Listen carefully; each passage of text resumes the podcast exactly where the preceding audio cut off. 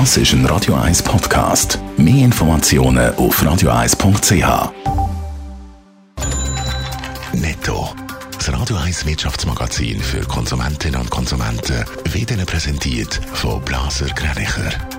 Wir beraten und unterstützen Sie bei der Bewertung und dem Verkauf von Ihrer Liegenschaft blasergreinicher.ch Hannes Dickelmann. Die SBB baut ihr gratis WLAN-Angebot im Fernverkehr ab Dezember aus. Das teilen Bundesbahnen heute mit.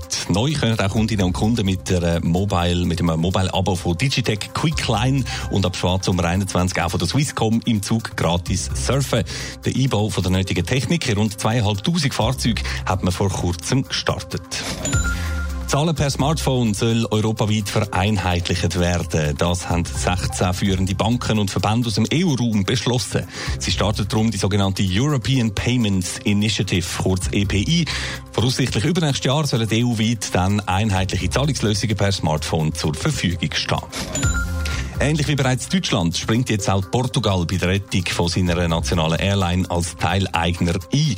Um die schwer angeschlagene Airline TAP zu retten, will man den Anteil von Staatsanleihen am TAP-Aktienkapital von bisher 50 auf neu gut 70 Prozent aufschrauben. Heisst, man hätte sich mit privaten Aktionären bereits geeinigt, hat der portugiesische Finanzminister am späten Abend in Lissabon bekannt gegeben.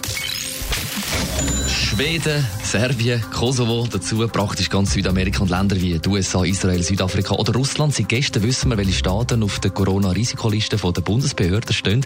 29 sind es äh, alles in allem. Und das hat unter Umständen grosse Auswirkungen auf die Sommerferienplanung, Hannes Dickelmann. Ja, wer in eines von diesen Ländern reist, muss beim Zurückkommen ab dem kommenden Montag für 10 Tage in Quarantäne. So lautet bekanntlich die neue Regelung vom Bund.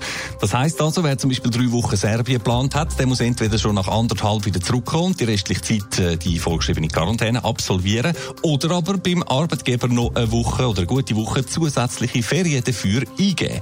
Das hat der Direktor vom Arbeitgeberverband, der Roland Müller, gestern gegenüber SRF klargestellt. Sabik. In jedem Fall bezahlt der Arbeitgeber seinerseits den Lohn nicht weiter, weil es ja eine äh, verschuldete Abwesenheit ist. Das heißt, die Arbeitnehmer wählen den Zielort selber aus und tragen entsprechend auch die Verantwortung und das Risiko selber. Ja, und das dürfte dann für viele doch eine recht unattraktive Anpassung von der Ferienpläne bedeuten. Was ist, wenn man jetzt schon eine Reise in so ein Risikoland gebucht hat? Hat man da irgendwelche Ansprüche?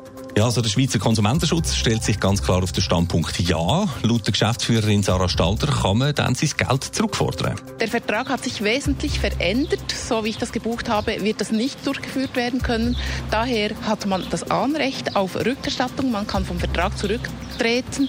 Entweder bezahlt das die Versicherung oder man muss auf die Anbieter gehen, die diese Reise verkauft haben. Die Erfahrung mit ausgefallenen Flügen, zum Beispiel von der Swiss, hat in den letzten Wochen, Wochen und Monaten allerdings gezeigt, unter Umständen warten wir dann da lang auf sein Geld. Man braucht sicherlich gute Nerven und idealerweise auch eine Vorliebe für Telefon-Warteschlaufenmusik. Netto, das Radio 1 Wirtschaftsmagazin für Konsumentinnen und Konsumenten.